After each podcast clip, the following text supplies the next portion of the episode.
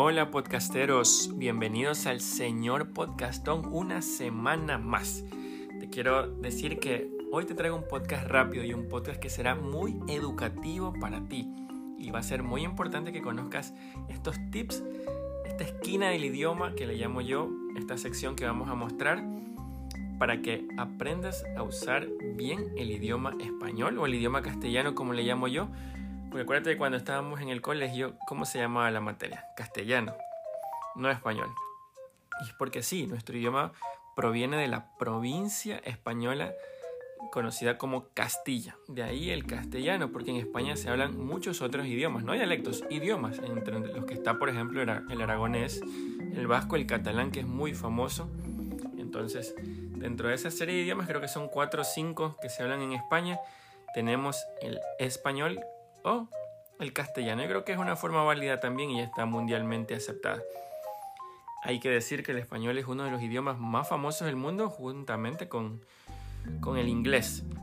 Ya decía yo en otro podcast que es más fácil que una persona que habla español aprenda a hablar inglés que una persona anglosajona que, que domine la lengua inglesa aprenda a hablar español, porque nuestro idioma dicen que es muy amplio en cuanto a, cuanto a palabras, a cuanto, en cuanto a la gramática y los verbos imperfectos y todas esas cuestiones. Vamos con el primer tip, que más bien es un tip recordatorio. Yo te lo hacía referencia cuando hice el podcast de las elecciones presidenciales, que cuando tú sales de votar, de depositar tu sufragio, te caían 500 personas ofreciéndote cuidar tu certificado de votación emplasticándote el carnet. Ellos te ofrecían emplasticarte el carnet o peor, decían emplastificarte el carnet.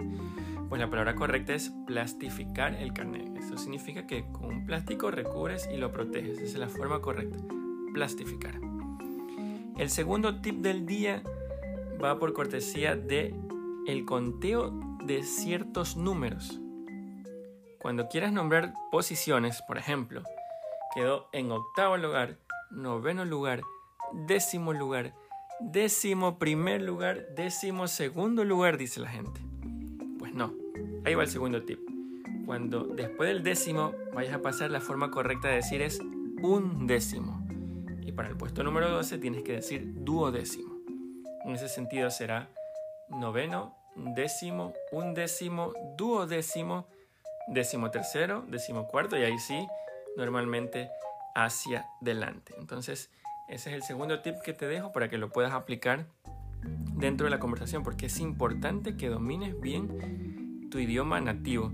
He escuchado muchas personas que dicen hablar dos, tres, cuatro, cinco idiomas y te mandan textos, te mandan correos o los ves escribir y realmente no dominan ni su propio idioma.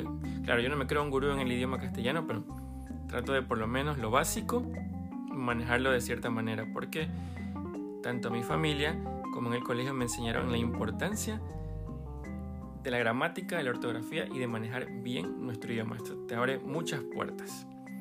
El siguiente tip viene por cortesía de una palabra que para muchos es desconocida y para otros básicamente la no existe. Alguna vez a un compañero en el trabajo le puse tu respuesta no me satisfizo. Así, con Z. La, la segunda, claramente, ¿no? La primera con S. Entonces el compañero me dice, oye, satisfizo, no, no es satisfació. Entonces ahí viene ese tip, porque la palabra satisfació no existe en el español al no ser una conjugación válida del pasado del verbo satisfacer, el cual claramente es un verbo irregular y cuando los verbos son irregulares viene esta complicación. La forma correcta de este pasado del verbo satisfacer es en la tercera persona obviamente satisfizo. Entonces ponemos ejemplos. Ella satisfizo sus ganas de viajar con un tour por Europa. Eso es correcto. Ella satisfació su deseo de tomar limonada. Eso es incorrecto. Juan satisfizo su sed con una botella de cerveza fría. Correcto. Entonces recuerda que eso es para la tercera persona el satisfizo, pero acuérdate que también puede ser yo satisfice o tú satisficiste. Entonces es un verbo irregular que tienes que tomarlo en cuenta.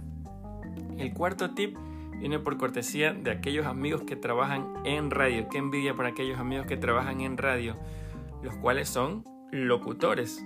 ¿sí? Tú conoces, oye, Pedrito trabaja en la radio narrando partidos del Delfín, es un locutor. ¿Y qué hace él? Él locuta, te dice. Oye, pero espérate, te pones a conjugar ese verbo. Yo locuto, tú locutas, él locuta, nosotros locutamos, se escucha raro, se escucha feo, porque no existe. Entonces, cuando tú tengas dudas de un verbo, póntelo a conjugar. Si se escucha feo o raro, ese verbo no existe para nada. La acción que ejecuta un locutor es locucionar. Entonces, si tienes un amigo que trabaja en radio, hazle este recordatorio, hazle esta observación de que el verbo correcto que, de la acción que él realiza es locucionar. Entonces, ese es el siguiente tip.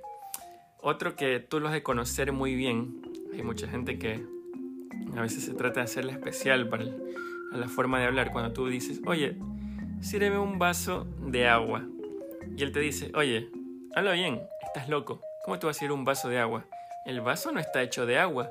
El vaso está hecho de plástico. El vaso está hecho de vidrio. ¿Sí? Tienes que decir vaso con agua. Pero vamos, si tú te pones a pensar de cada un millón de personas, 999.999 dicen un vaso de agua, no te dicen un vaso con agua. Aquí te tengo la respuesta.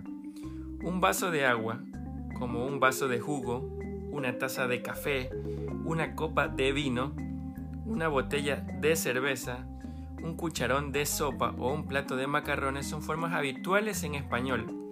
Aunque a primera vista puedan chocar por pensar que se alude a la materia de la que están hechos, el vaso, la copa, el plato, etc., estas palabras se, emplean de forma parecida a las unidades de medida.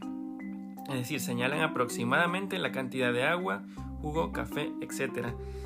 Es decir, está correcto decir un vaso de limonada, un vaso de jugo, un jarro de cerveza. Entonces, aquella persona que se trata de hacerla muy champion diciéndote que te digas un vaso con agua, pues no, dile que la forma vaso de agua es totalmente correcta. Uno que para mí apareció en los últimos años y con este me despido como último tip es acerca de aquel lugar, aquel lugar donde vas y agarras un bus para ir a, otra ciudad, a otro cantón, a otra provincia de buses, ¿verdad? Conocido como el terminal terrestre. Para mí, toda la vida fue el terminal terrestre. Pero hace unos pocos años en la prensa, en el periódico, o mucha gente te dice la terminal terrestre. Entonces aquí tengo la respuesta a esa inquietud que para mí es fundamental saber cómo se dice el terminal o la terminal. El género de la palabra terminal varía en, función de su significado. Cuando tiene el valor de lugar de salida o llegada de una línea de transporte público, a pesar de que la academia, la RAE, señala que es de género ambiguo, prevalece el femenino. Por ejemplo, revisarán tarifas de taxis en la terminal de autobuses de Querétaro. Mientras que en países como Chile, Colombia, Perú, Venezuela y Ecuador se prefiere el masculino. Entonces, de Europa sacan esto del femenino, lo estamos prácticamente copiando de España, que vendría a ser la cuna de nuestro idioma, pero como ves, el, género es ambiguo en este caso. Entonces, es válido usar el terminal, pero también la terminal. Pero te digo la verdad, para mí la terminal se escucha horrible. Cuando equivale al extremo de un conductor preparado para facilitar su conexión con un aparato, el diccionario de la academia indica que su género es el masculino. Entonces, esto en términos eléctricos, ¿verdad? Utilizan en los cables, no, las, las, terminales. O los terminales en este caso, también en computación creo yo, entonces dicen que es el masculino.